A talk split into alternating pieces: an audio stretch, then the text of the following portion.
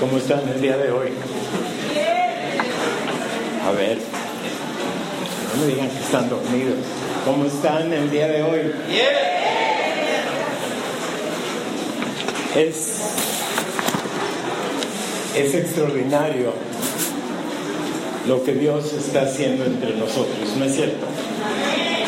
Para muchos, la presencia de Dios no es una realidad. Para nosotros aquí en la iglesia de San Pablo, no solamente es una realidad, es una esencia necesaria y imperativamente tenemos que estar conscientes de que Dios está aquí. Pero di conmigo y apúntate a sí mismo. Dios está aquí. ¿Está? Aquí.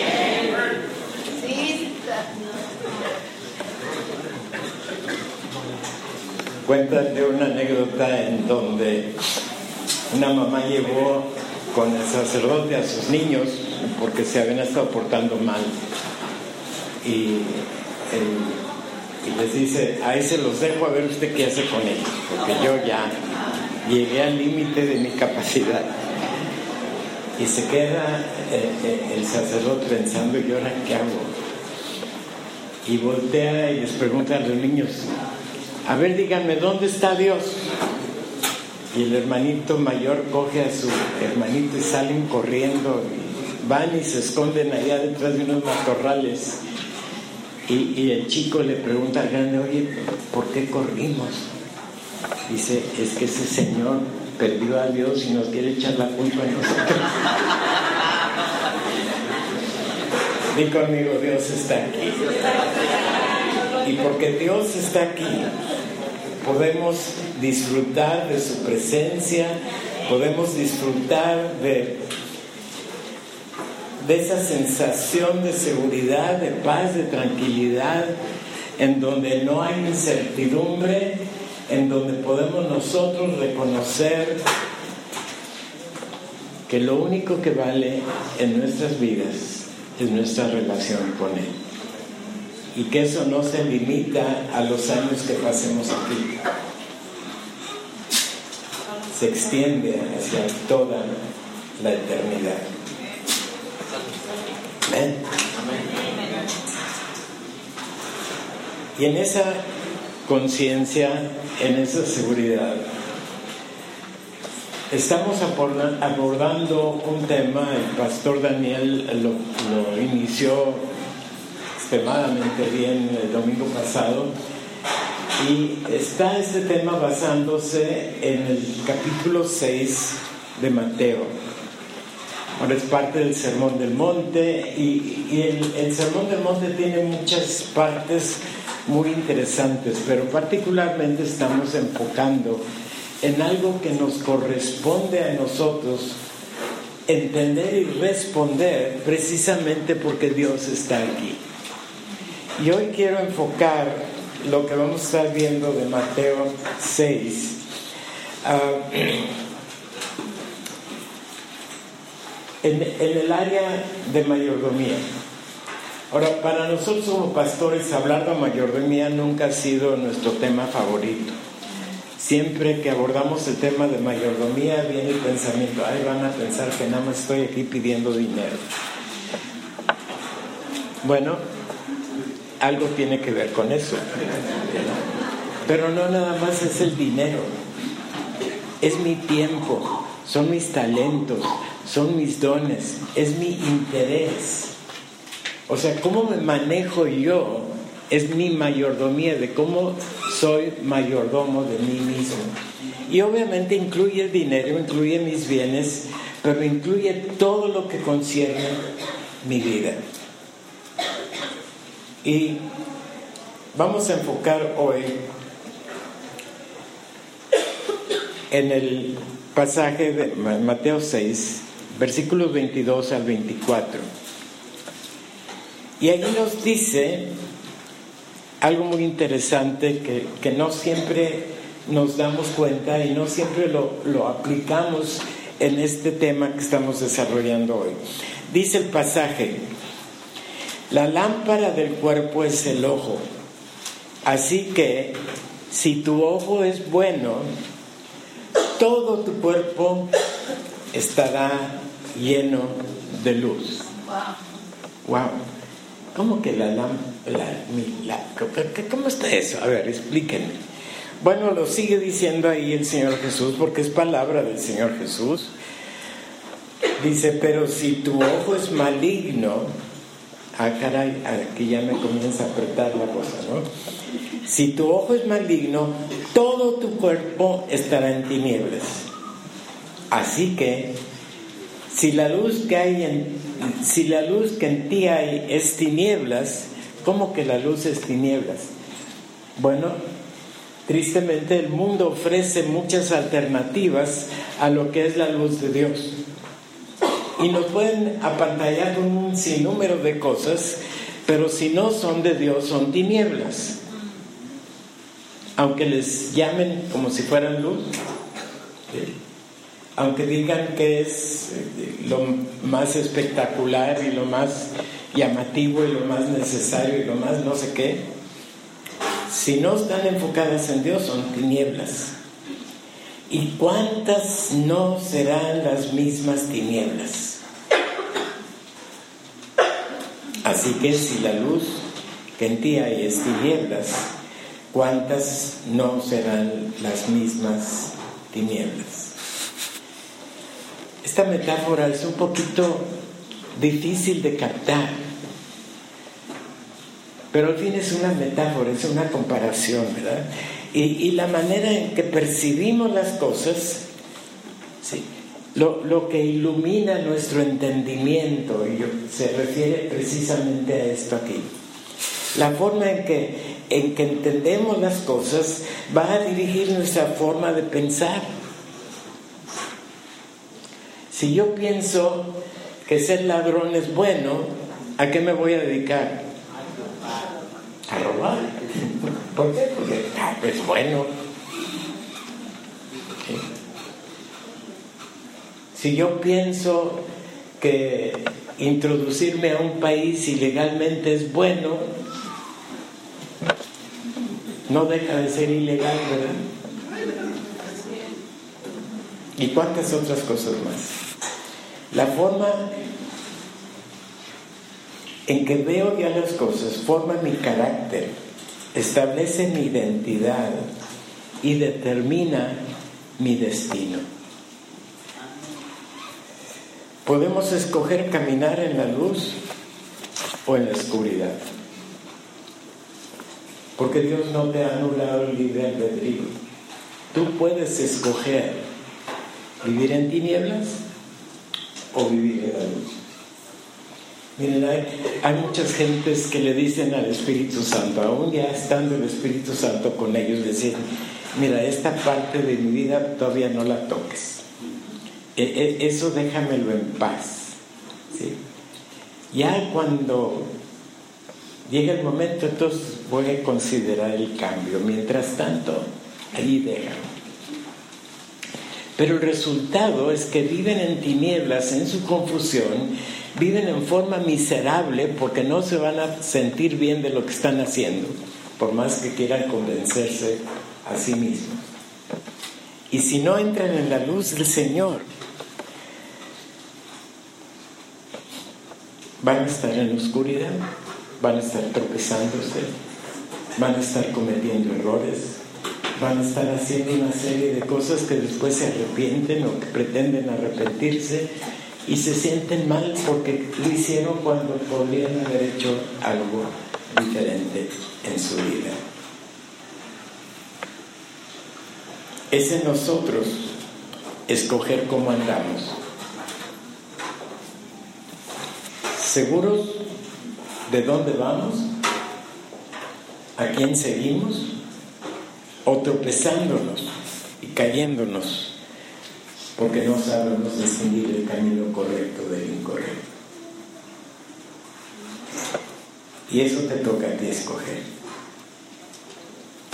La senda que escogemos sigue la trayectoria en la cual enfocamos nuestra vida, nuestro interés. Es en aquello a lo que le dedicamos más tiempo. Ahí está mi atención, ahí está mi corazón, ahí está mi anhelo.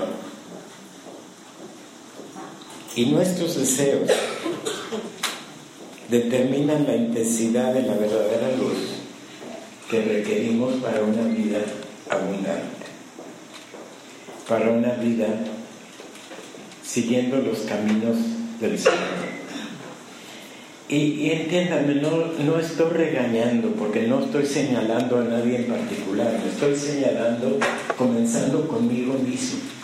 Porque muchas veces las, los afanes de este mundo nos desenfocan de lo que es lo correcto, nos desenfocan de lo que es necesario, nos desenfocan de aquello que va a ser para una vida abundante, disfrutando nuestra relación con Dios, y nos ponen a enfocar en otra cosa que va a acabar estorbándonos, robándonos el gozo, robándonos la paz, robándonos la tranquilidad. Y la pregunta viene siendo, si la lámpara del cuerpo es el ojo, ¿qué estás alumbrando tú? Piensa un momentito y, me voy a quedar callado 30 segundos para darles oportunidad a cada uno de ustedes que piensen en estos últimos siete días de mi vida, esa luz emana de mi ojo, ¿qué está iluminando? ¿Hacia dónde he dirigido mi atención? ¿Qué es lo que más me ha preocupado? ¿A qué me dedico? Me he dedicado en esta semana. Piensa. No me Gracias. No me Bueno. Subes un poquito. Sí. Piensa. Considera. Estás iluminando tu camino con la luz del Señor o estás iluminando tu camino.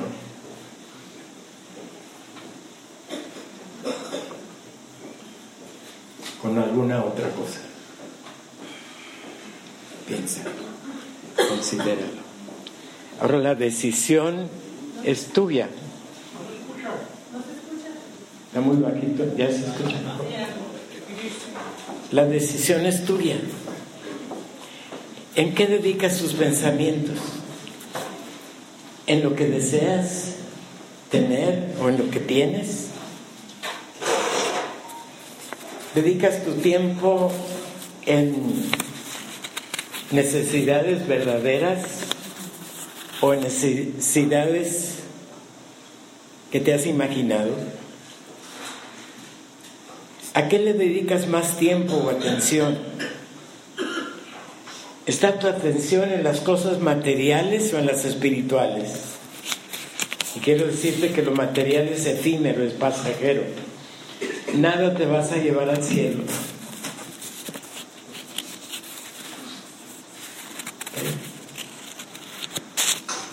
Todo lo que hayas acumulado aquí se va a quedar. Alguien más lo va a disfrutar. Y hasta hay una parábola ahí que nos habla de eso, ¿verdad? Lo material no permanece, no trasciende a la eternidad. A cambio, si nuestro enfoque es en las cosas de Dios, es en las cosas espirituales, en lo que la Biblia nos está enseñando, ¿cuándo fue la última vez que le diste atención a lo que leíste en la Biblia? O pudiera yo preguntarte cuándo fue la última vez que leíste tu Biblia. Aló. Si nuestro enfoque está en la gloria de Jesucristo, nuestro caminar estará iluminado por Él. Y Él es la luz. Él es lo que necesitamos. Hay un versículo aquí en Lucas, en el capítulo 11, que dice así. Dice, nadie pone en oculto una luz encendida, ni debajo de la almohada, sino en el candelero para que los que entran vean la luz. Y aquí vuelve a decir el Señor algo semejante a lo que dijo en Mateo. Dice, la lámpara de tu cuerpo es el ojo. Cuando tu ojo es bueno, también todo tu cuerpo está lleno de luz. Pero si tu ojo es maligno, también tu cuerpo estará en tinieblas. Mira pues, no suceda que la luz que en ti hay sean tinieblas. Así que si todo tu cuerpo está lleno de luz, no teniendo parte alguna de tinieblas, todo será luminoso. Como cuando hay una lámpara que te alumbra con su resplandor. ¡Wow! Y es palabra del Señor Jesús. Así que si todo tu cuerpo está lleno de luz, será todo luminoso. Wow. Y tenemos dos pasajes casi idénticos, uno en Mateo 6, 24 y otro ahí mismo en Lucas 16, 13, que nos llama a enfocar nuestra atención en aquello que consideramos verdaderamente importante.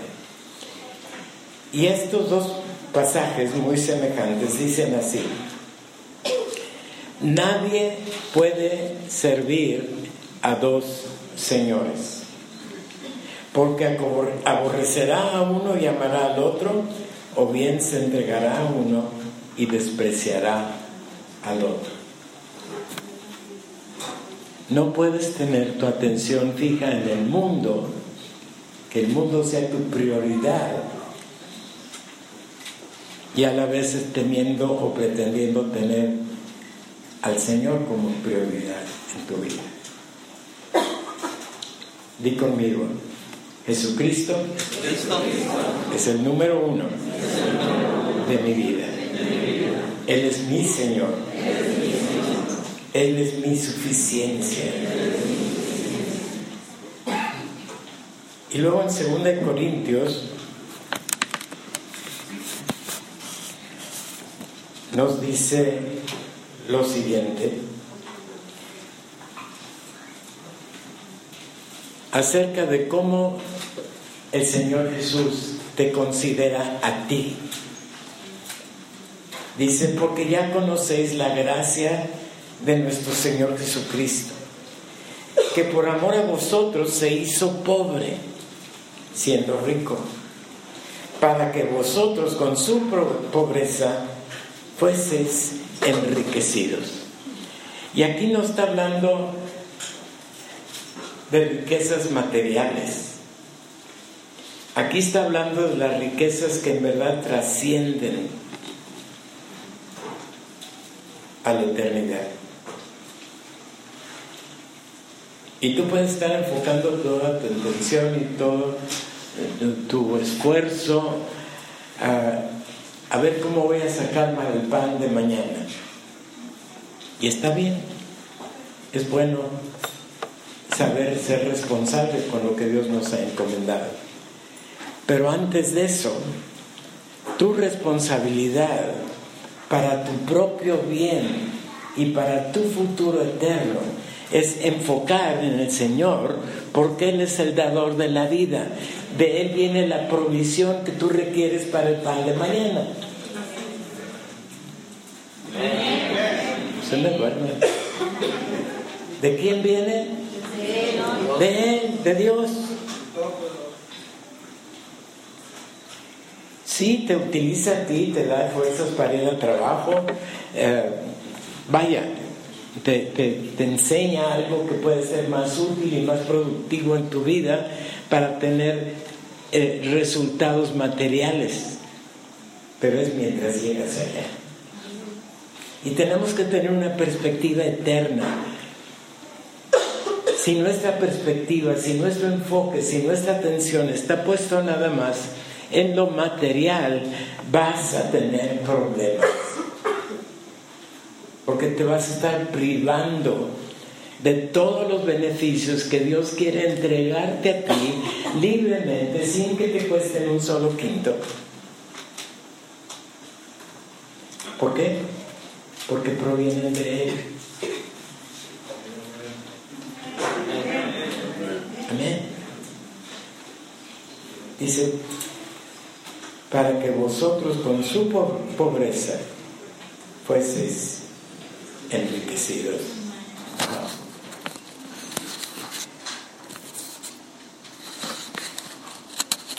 Eso de, de no servir a otro Señor trae a la mente una, un relato que pueden encontrar ahí en, en, Éxodo, en donde habla de los, de los esclavos.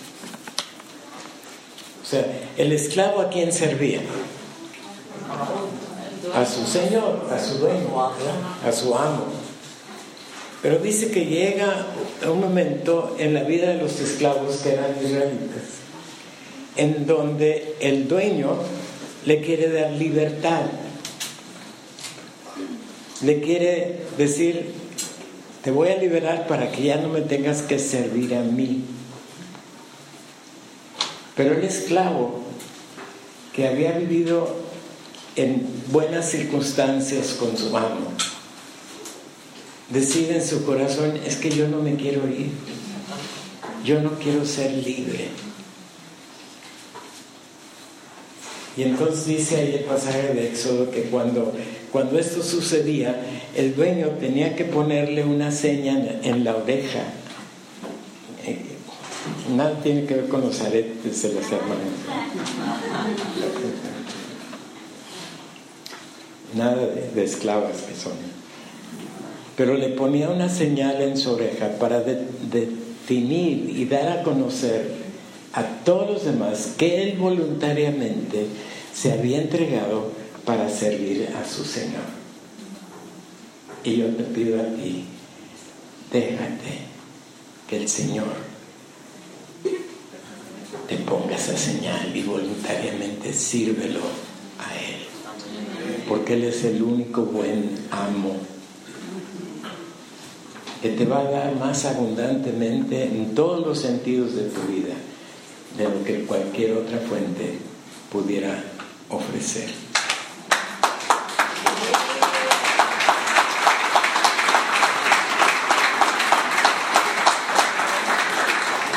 Hay un salmo que, que, me gusta mucho, me acuerdo que mi madre nos lo leía muy seguido, cuando decíamos, ay, otra vez ir a la iglesia. Y nos decía, siéntate y escucha. Y ahí nos sentaba a mis hermanos y a mí. Mi, mi, hermana ya estaba casada, pero mis hermanos y yo ahí sentaditos. Escuchen lo que dice el Salmo 84. Cuán amables son tus moradas, oh Jehová de los ejércitos Anhela mi alma y cuán ardientemente desean los atrios de Jehová. Mi corazón y mi carne cantan al Dios vivo. Aún el gorrión haya casa y la golondrina nido para sí donde ponga sus polluelos cerca de sus altares, oh Jehová de los ejércitos. Rey mío y Dios mío, bienaventurados los que habitan en tu casa, perpetuamente te alabarán. Bienaventurado el hombre que tiene en ti sus fuerzas, en cuyo corazón están tus caminos. Atravesando el valle de lágrimas, lo cambiarán en fuente. Cuando la lluvia llene los estanques, irán de poder en poder. Verán a Dios en Sión. Jehová Dios de los ejércitos, oye mi oración. Escucha, oh Dios de Jacob Mira, oh Dios, escudo nuestro, y pon los ojos en el rostro de tu ungido, porque mejor es un día en tus atrios que mil fuera de ellos, porque sol y escudo es Jehová Dios. Gracia y gloria dará Jehová. No quitará el bien a los que andan en integridad. Escogerla antes, estar en la puerta de escogerlo antes, estar en la puerta de la casa de mi Dios, que habitar en las moradas de maldad. En otras palabras, el, el salmita está diciendo, prefiero quedarme con Dios que tener otro dueño. Prefiero estar en esta relación íntima y personal con Él, ser esclavo en su casa, que me va a dar más libertad que ser esclavo en el mundo y todo lo que Él ofrece. A ese nivel de consagración te está invitando el Señor. Servirlo a Él más que a lo material nos lleva, como estamos propuestos en este año, nos lleva a una profundidad de relación que nos va a llenar de satisfacción y de bienestar, más allá de cualquier bienestar material que pudiéramos acumular.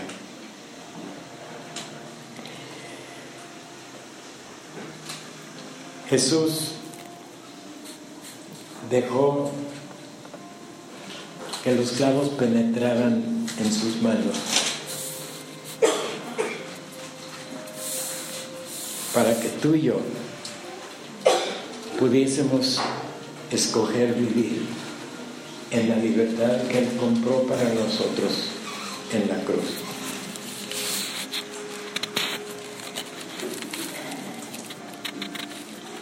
El sacrificio, todo lo que tenía, lo entregó en este mundo, sabiendo que le esperaba algo sublime en la eternidad, a donde regresaba y a donde nos invita a vivir con Él para siempre. Esa es la vida que Dios quiere para ti. Y por eso dice, por nada estéis afanosos.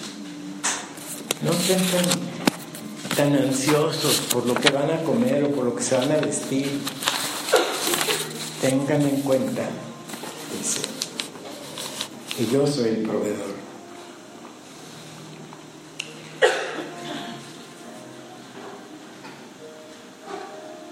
Ahí en 2 Corintios, en el capítulo 8, del versículo 1 al 14, dice así.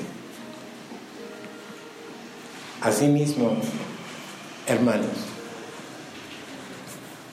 os hacemos saber la gracia de Dios que se ha dado a las iglesias de Macedonia, que en grande prueba de tribulación, la abundancia de su gozo y su profunda pobreza abundaron en riquezas de generosidad.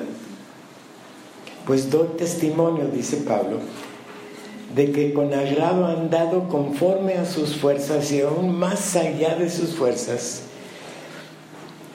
pidiéndonos con muchos ruegos que les concediésemos el privilegio de participar en este servicio a los santos. Luego sigue diciendo Pablo allí, por tanto, como en toda abundancia en fe, en palabra, en ciencia, en toda solicitud, en vuestro amor para con nosotros, abundad también en esta gracia. No hablo como quien manda, sino para poner a prueba, por medio de la diligencia de otros, también la sinceridad del amor vuestro, porque ya conocéis la gracia de nuestro Señor Jesús. Y aquí es donde dice esto que leíamos hace rato, que por amor a vosotros se hizo pobre, siendo rico, para que vosotros en su pobreza fueseis enriquecidos. Y en esto doy mi consejo, porque esto os conviene a vosotros, que comenzasteis antes no solo a hacerlo, sino también a quererlo, desde el año pasado. Ahora pues, llevad también a cabo el hacerlo, para que como estuvisteis prontos a querer, así también lo estéis en cualquier, en en cumplir conforme a lo que tengáis. Porque si primero hay la voluntad dispuesta, será acepta según que uno tiene, no según lo que no tiene. Porque no digo esto, dice Pablo, para que, hay, para que haya para otros holgura y para vosotros estrechez, sino para que en este tiempo con igualdad la abundancia vuestra supla la escasez de ellos, para que también la abundancia de ellos supla. Se fue. Se fue todo. Voy a tener que gritar. ¿No? ¿No hay más? Avísame si regresa. Dice, para que también la abundancia de ellos supla la necesidad vuestra para que haya igualdad. Aquí Pablo les está escribiendo a los a los corintios refiriéndose a las ofrendas que ellos les mandaban a los de Macedonia, a los de Filipos y, y esas áreas que estaban sufriendo mucha necesidad. Y lo asemeja al hecho de que el Señor Jesús estuvo dispuesto a hacerse pobre para que nosotros fuésemos enriquecidos. Y aquí el, aparentemente la, relación que está estableciendo es que así como ellos, eh, los de Corinto, estaban dispuestos a suplir para las necesidades de los macedonios, así el Señor Jesús estuvo dispuesto a sufrir para que tú y yo pudiéramos ser lo que somos hoy, hijos adoptivos a la familia de Dios, con acceso a todas las riquezas en gloria. Así es que también nosotros, como los exhorta Pablo a los Corintios, nosotros también debemos sustituir nuestros deseos materiales por algo superior, algo sublime, una relación íntima y personal con Dios, unas raíces profundas que puedan llegar hasta la, la savia que es la que realmente necesitamos para nuestra vida diaria, sabiendo que Él se encargará de nuestras necesidades materiales, sabiendo que si nuestra prioridad está en lo espiritual, todo lo demás va a quedar satisfecho.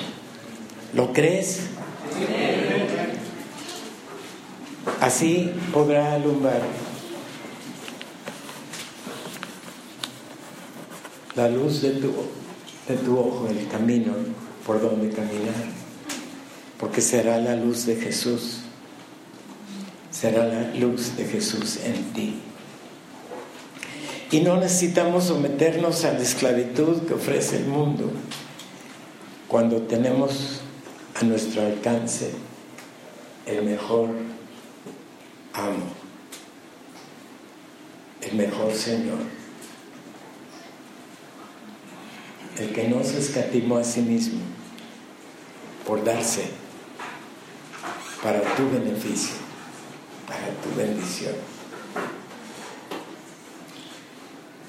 Y vamos a pasar unas pantallas rápidamente porque nada más es una declaración en cada una de ellas. Dice, Jesús es la perla de gran precio.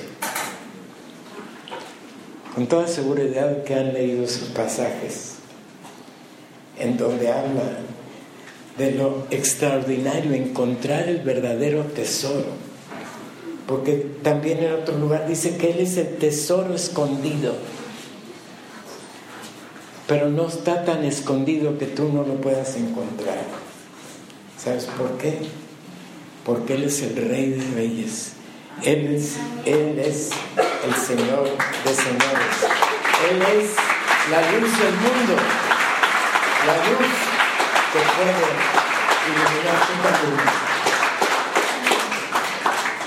Por tanto os digo, no os afanéis por vuestra vida. No os afanéis diciendo qué comeremos, o qué beberemos, o qué vestiremos. Porque los gentiles, los de allá afuera, buscan todas estas cosas. Pero vuestro Padre Celestial sabe que tenéis necesidad de todas esas cosas.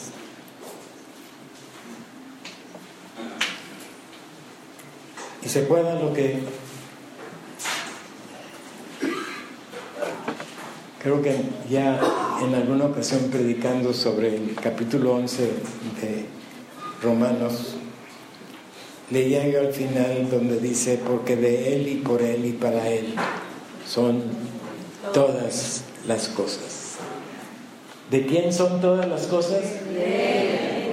¿Por quién son todas las cosas? ¿Y para quién son todas las cosas? Tenemos que entender que Él es nuestro proveedor. Así que busquemos primeramente el reino de Dios y su justicia y todas estas cosas o serán añadidas.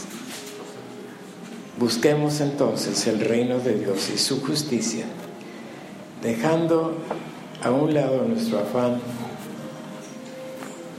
por aquello que no es eterno y enfoquemos en la riqueza que Dios tiene preparada para nosotros. Y la vida abundante, hermano, hermana, no va a comenzar cuando llegues a la presencia del Señor. La vida abundante puede comenzar en ti el día de hoy, el día que decidas tenerlo a Él como la perla de gran precio, como el tesoro escondido, como el Señor y Dios de tu vida, como tu luz, la luz de Cristo que ilumine tu camino. El Señor les bendiga y multiplique